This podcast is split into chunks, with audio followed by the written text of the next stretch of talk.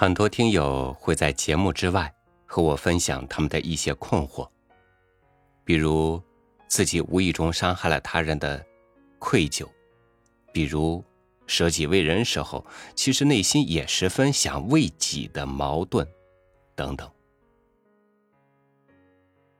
今天和您分享的这篇文章，或许就能够给很多人解惑。与您分享胡适的文章。略谈人生观。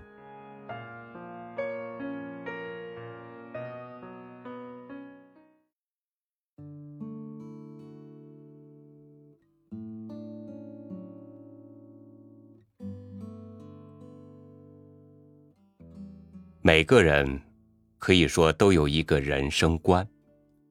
我是以先几十年的经验，提供几点意见，供大家思索参考。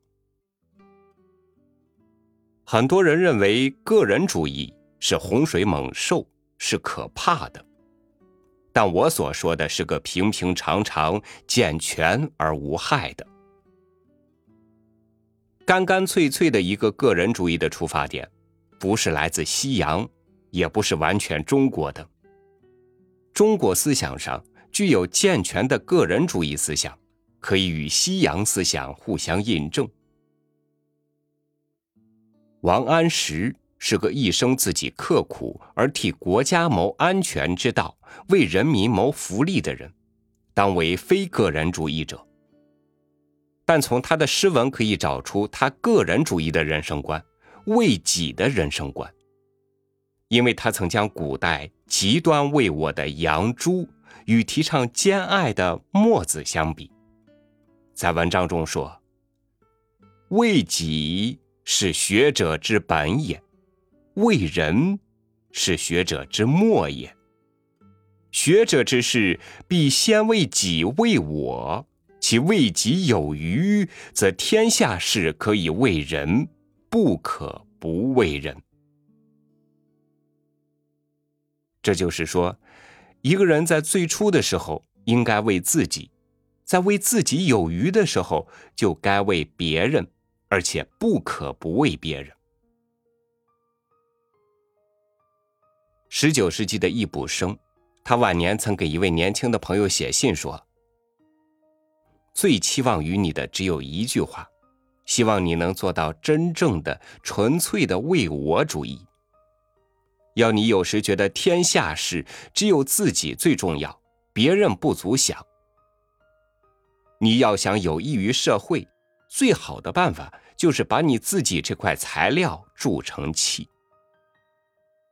另外一部自由主义的名著《自由论》有一章“个性”，也一再的讲人最可贵的是个人的个性。这些话便是最健全的个人主义。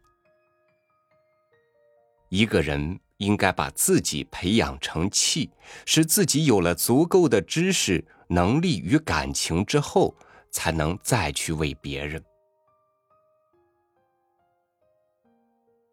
孔子的门人子路有一天问孔子说：“怎样才能做成一个君子？”孔子回答说：“修己以敬。”这句话的意思，也就是要把自己慎重的培养、训练、教育好的意思。敬在古文解释为慎重。子路又说：“这样够了吗？”孔子回答说：“修己以安人。”这句话的意思就是先把自己培养、训练、教育好了，再为别人。子路又问：“这样够了吗？”孔子回答说。修己以安百姓，修己以安百姓，尧舜其犹并诸。这句话的意思就是，培养、训练、教育好了自己，再去为百姓；培养好了自己，再去为百姓。就是圣人如尧舜也很不易做到。孔子这一席话。也是以个人主义为起点的。自此可见，从十九世纪到现在，从现在回到孔子时代，差不多都是以修身为本。修身就是把自己训练、培养、教育好。因此，个人主义并不是可怕的，尤其是年轻人确立一个人生观，更是需要慎重的把自己这块材料培养、训练、教育成器。我认为最值得与年轻人谈的，便是知识的快乐。一个人怎样能使生活快乐？人生是为追求幸福与快乐的。美国独立宣言中曾提及三种东西，即就是一生命，二自由，三追求幸福。但是人类追求的快乐范围很广，例如财富、婚姻、事业、工作等等。但是一个人的快乐是有粗有细的。我在幼年的时候不用说，但自从有知以来，就认为人生的快乐。就是知识的快乐，做研究的快乐，找真理的快乐，求证据的快乐。从求知识的欲望与方法中，深深体会到人生是有限，知识是无穷的。以有限的人生去深求无穷的知识，实在是非常快乐的。两千年前，有一位政治家问孔子门人子路说。你的老师是怎样的人？子路不答。后来孔子知道了，说：“你为什么不告诉他，你的老师其为人也发愤忘食，乐以忘忧，不知老之将至。”从孔子这句话可以体会到知识的乐趣。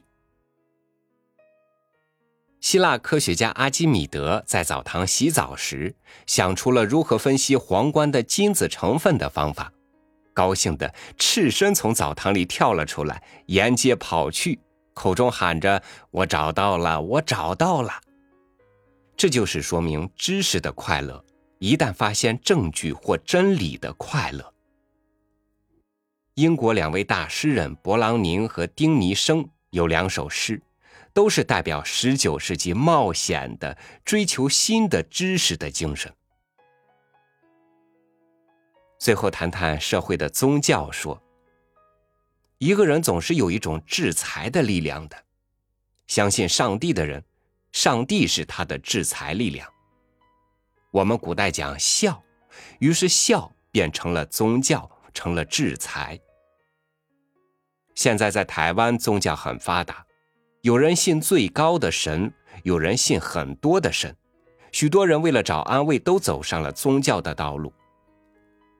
我所说的社会宗教，那是一种说法。中国古代有此种观念，就是三不朽：立德，即讲人格与道德；立功，就是建立功业；立言，就是思想语言。在国外也有三个，就是 worth、work、words。这三个不朽，没有上帝，亦没有灵魂，但却不十分民主。究竟一个人要立德、立功、立言到何种程度？我认为范围必须扩大，因为人的行为无论为善为恶都是不朽的。我国的古语“流芳百世，遗臭万年”。便是这个意思，因此我们的行为一言一动均应向社会负责，这便是社会的宗教，社会的不朽。我们千万不能叫我们的行为在社会上发生坏的影响，因为即使我们死了，我们留下的坏的影响仍是永久存在的。我们要一出言不敢忘社会的影响，一举步。不敢忘社会的影响。即使我们在社会上留一白点，但我们也绝对不能留一点污点。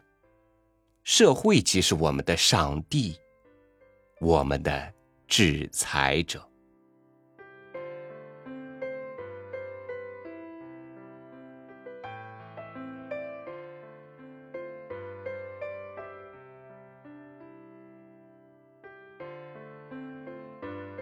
我们一边不断的解放自己一边又约束自己反复尝试。